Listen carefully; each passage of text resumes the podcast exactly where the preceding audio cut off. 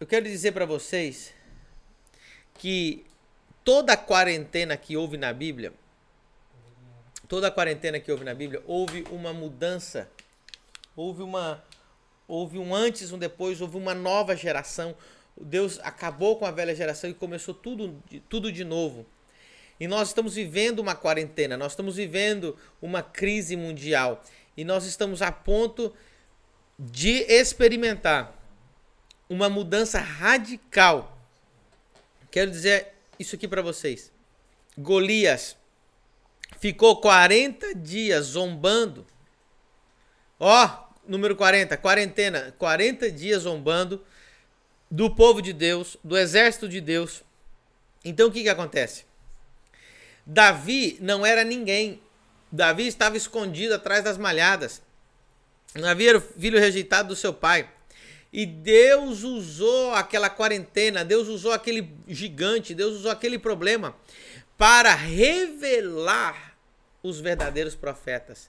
Essa quarentena vai revelar os verdadeiros profetas. Essa, escute, você vai ver que todo grande avivamento que aconteceu na Bíblia foi fruto de uma, uma, uma crise. Sempre uma grande crise está prevendo um grande avivamento. Uma grande crise está, vai trazer quebrantamento, quebrantamento traz avivamento. Você vai ver que a crise ela manifesta os profetas. Porque no, na abundância, Toda voz é uma voz válida. Na abundância, todo mundo tem voz. Na abundância, todo mundo funciona. Na, na abundância, é, é, tudo flui. Na abundância, o charlatão vai, o outro vai. Todo mundo consegue alcançar alguma coisa na, na, na abundância. Mas sabe o que acontece? A crise veio para calar os falsos profetas. A crise veio para fechar a boca daqueles que profetizam mentira, daqueles que estão ali para engabelar o homem, para é, o charlatão, aquele que engana e só vai ficar a voz profética. Você vai ver que hoje o povo não está procurando, é, a igreja, os cristãos, não está procurando mais aquela coisa de entretenimento, eles estão buscando vozes proféticas. E eu digo para você que está atrás dessa tela: este é o momento que Deus preparou para você manifestar o, aquilo que você é em Cristo, para manifestar o profético de Deus na sua vida. Eu vou ler aqui algo para vocês em, em Lucas eu já estou ministrando isso desde ontem. Lucas capítulo 4, verso 25. Em verdade vos digo que muitas viúvas existiam em Israel nos dias de Elias. Ó, muitas viúvas havia nos dias de Elias, quando o céu cerrou por três anos e seis meses, de sorte que em toda a terra houve grande fome, e a nenhuma delas foi enviado Elias, senão a Sarepta de Sidom a uma mulher viúva. Três anos e meio sem chover sobre a terra. Fome, fome extrema, fome. Não é fome de, ah, agora eu só tenho arroz para comer, não. Fome de morrer de fome, de não comer um, dois, três, quatro, cinco, seis, sete, oito, nove, dez, onze, doze, quarenta dias, trinta dias sem comer e morrer. Assim era a fome no tempo de Elias. Mas olha o que eu digo. A Bíblia diz assim que havia muitas viúvas a Bíblia não fala das muitas viúvas aqui. A Bíblia aqui fala de uma viúva. Presta atenção nisso aqui, Rafa. Havia muitas viúvas. Muitas. Presta atenção. O que, que aconteceu, Lucas? O que, que aconteceu, Rafael, com essas viúvas? Morreram. Pastor, mas Deus não fez nada? Não. Vamos, vamos falar a verdade. Se você tá morrendo de fome, morrendo, tipo, tá 30 dias sem comer 40, 50 dias, pele e osso, vai morrer de fome. O cara já começou a clamar a Deus há muito tempo. Meu Deus. Isso não. Pode ser ateu. Duvido. Pergunta se tem algum ateu lá que morre de fome. Não tem. Então, entendo o que está acontecendo aqui. Essas viúvas morreram de fome. E Deus não mudou a realidade delas. Quantas pessoas morrem de fome todo dia? Deus não muda a realidade delas quantas pessoas sofrem todos os dias, Deus não muda a realidade delas. Porque você tem que pôr uma coisa na tua cabeça de uma vez por todas. O que move a mão de Deus não é o teu choro. Tem quantas milhões de pessoas chorando agora? Quantas pessoas hoje, agora, morreu uma criança na África de fome agora, e aí? A cada quatro segundos. Cada quatro segundos morre uma criança de fome na, no mundo. Então preste atenção. O choro não muda a realidade das pessoas. O, o, o, a tristeza, o ai, pelo amor de Deus, isso não muda a vida das pessoas. Eu sei que é duro o que eu tô falando, mas é uma realidade, sim ou não? Tem gente agora mesmo sofrendo. Chorando, Senhor, tem misericórdia de mim. Mas essa oração não muda a realidade das pessoas. Vocês não têm noção da profundidade do que eu vou falar aqui para vocês. O podcast sempre começa assim, agitado, bonitinho, mas a coisa vai ficar séria agora. Morreram, choraram, clamaram e não aconteceu nada. E aí? Vou falar uma coisa pra você. A, o, o coronavírus chegou, a crise financeira chegou e nego vai passar fome, vai, já tá acontecendo. Lá na, na, na no Equador, as pessoas estão morrendo na rua, não tem onde enterrar. Na rua, cadáver lá, não sei o que fazer, larga aí. Tá desse jeito, Lucas. E aí? E você acha que o povo não tá chorando, clamando? Cadê?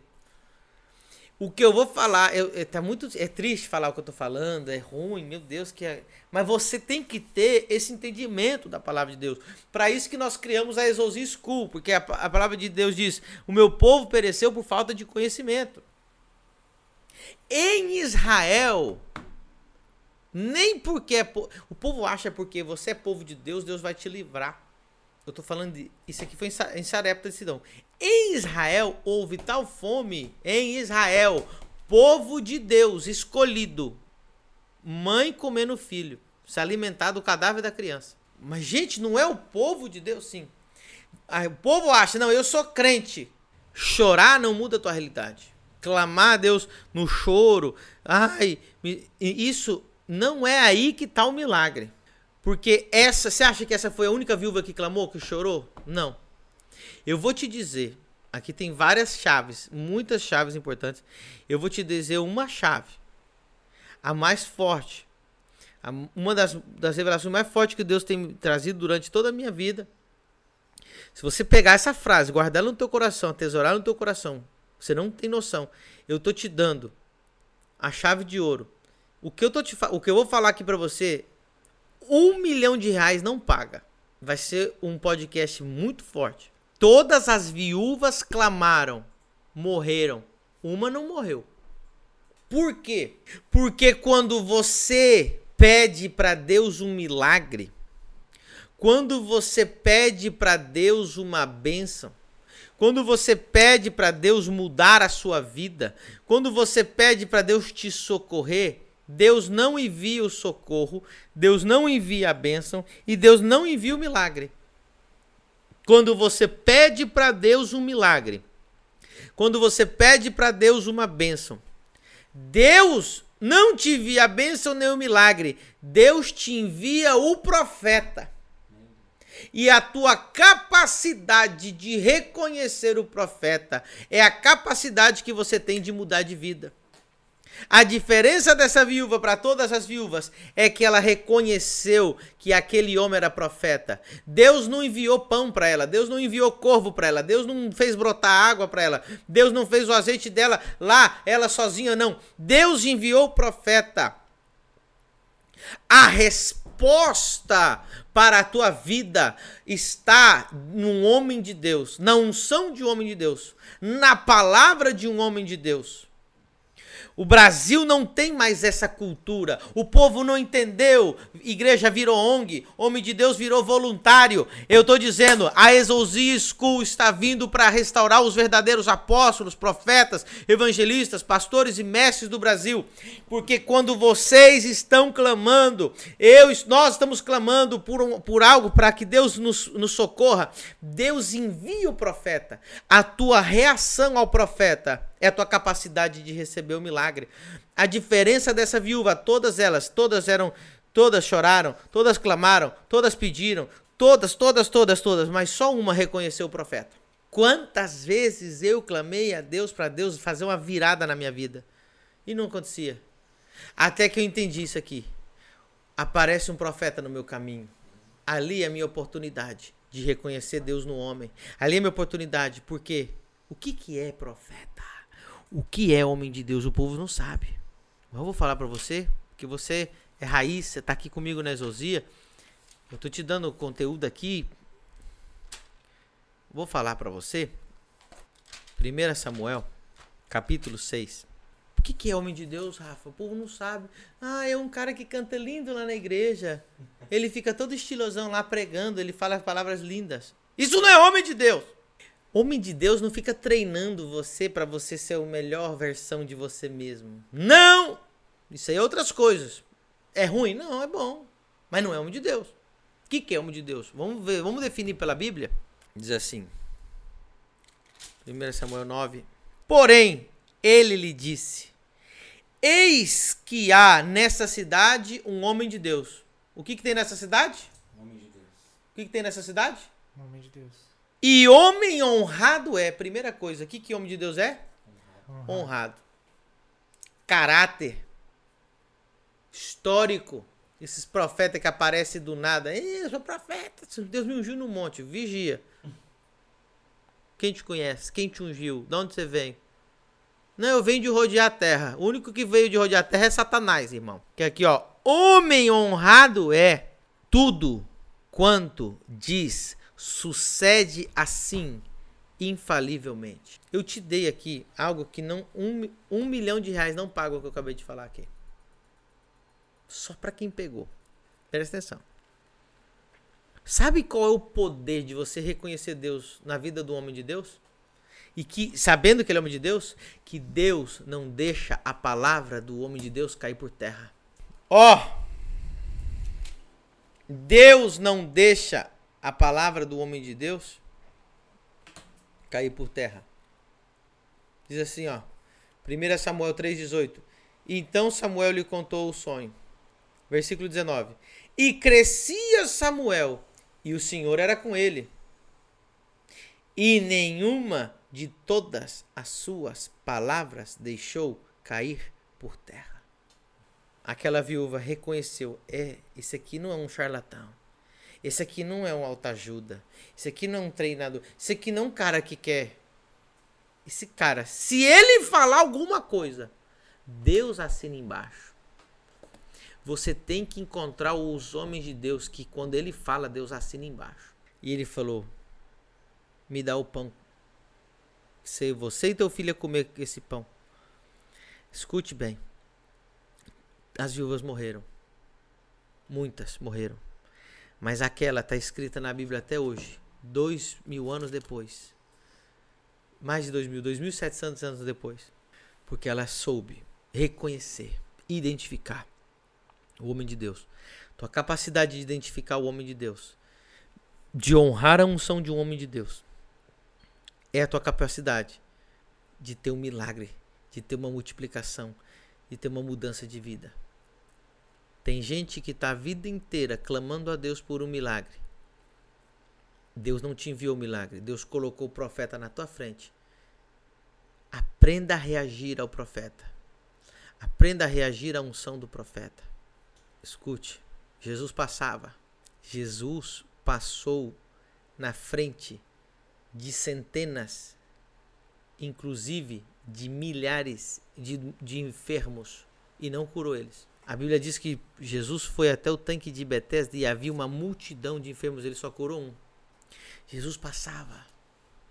A capacidade daquele enfermo reconhecer Deus na vida de Jesus foi a capacidade que eles tiveram para mudar de vida. No caminho para Jericó havia muitos cegos, havia muitos enfermos. Era uma, das, era uma da avenida principal que levava a Jerusalém. Eu, eu andei nessa avenida. Ali tinha muitos enfermos que ficavam ali, porque todos que subiam de Jericó a Jerusalém ou desciam de Jerusalém a Jericó é uma avenida principal, é uma estrada principal. Mas um homem gritou: Filho de Davi. Outros não reconheciam, passavam. Quando você clama a Deus por um milagre, Deus não te manda um milagre, Deus te manda o um profeta. Tua capacidade de reconhecer, receber, honrar o profeta é tua capacidade de mudar de vida. Porque Deus não deixa a palavra de homem de Deus cair por terra. Dia 17 de maio, de março, eu fui orar pela primeira família que foi diagnosticada com coronavírus aqui, em Balneário Camboriú. Nós não sabíamos que estava com coronavírus. Todos os sintomas eram de coronavírus. A família inteira, eu orei, foram curadas no mesmo dia. No outro dia saiu o resultado do exame que era coronavírus. Mas no mesmo dia que saiu o resultado, já saiu que tinha sido curada. Então, ó, minhas mãos passaram, toda a família com coronavírus. No outro dia, eu pus a mão em toda a minha igreja. Passe a mão na cabeça de toda a minha igreja. Deus não deixa a palavra do homem de Deus cair por terra. Nos últimos dois dias da cruzada, ó, aí a quarentena, ó, dia 17, eu orei por essa. É, dia 17 não. 17 menos 7, é, é, dia 12, por aí. Do, 11, 12. Dia. Aí a cruzada foi mais cinco dias, até dia 17. Nos dias 16 e 17, eu falei, eu falei, eu vou dar uma instrução profética aqui. Vocês vão fazer um voto para Deus blindar vocês contra os problemas financeiros, é, contra a crise financeira. Vocês já estão blindados contra o coronavírus, agora Deus vai blindar vocês economicamente. Pessoas vieram capacidade deles reconhecer esse homem de Deus, eu vou honrar a palavra do homem de Deus. Nós recebemos mais testemunhos financeiros durante essa crise financeira do que nós recebemos em vários meses de igreja. Durante essa, durante essa quarentena, pessoas receberam é, é, vitória em causa de justiça que ia perder milhões. Pessoas alugaram é, sala comercial que não alugava há muito tempo. Pessoas ganharam aumento, pessoas ganharam emprego, pessoas. Olha, eu, eu, eu não vou nem falar, tem tanta coisa. O Brasil não precisa mais de autoajuda. Brasil precisa de ter novos verdadeiros, Deus levantar os profetas. E é nesse momento de crise que os verdadeiros profetas se levantam, porque o profeta ele está ligado com Deus e o que ele fala, Deus não deixa a palavra dele cair por terra.